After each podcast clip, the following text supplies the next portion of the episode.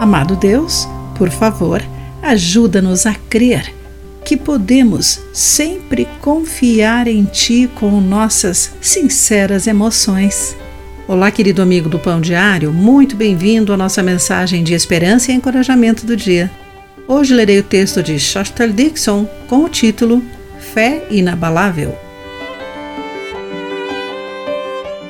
Diane King e seu marido sofreram pela perspectiva de passar a vida inteira cuidando de seu primeiro filho, que nascera com autismo. Em seu livro Unbroken Faith Fé Inabalável, ela admite ter dificuldades em ajustar os seus sonhos e expectativas ao futuro de seu filho. Nesse processo, o casal aprendeu que Deus pode lidar com suas raivas, dúvidas e medos.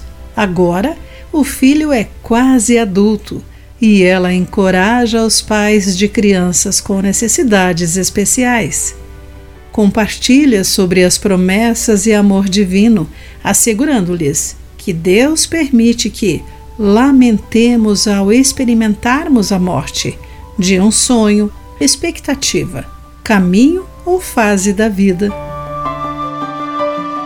Isaías declara que o povo de Deus pode confiar no Senhor para sempre, pois o Senhor, Deus, é a rocha eterna. Ele é capaz de nos conceder paz sobrenatural em cada situação. Revigoramos a nossa esperança ao nos firmarmos em seu caráter imutável e ao clamarmos a Ele em nossas dificuldades.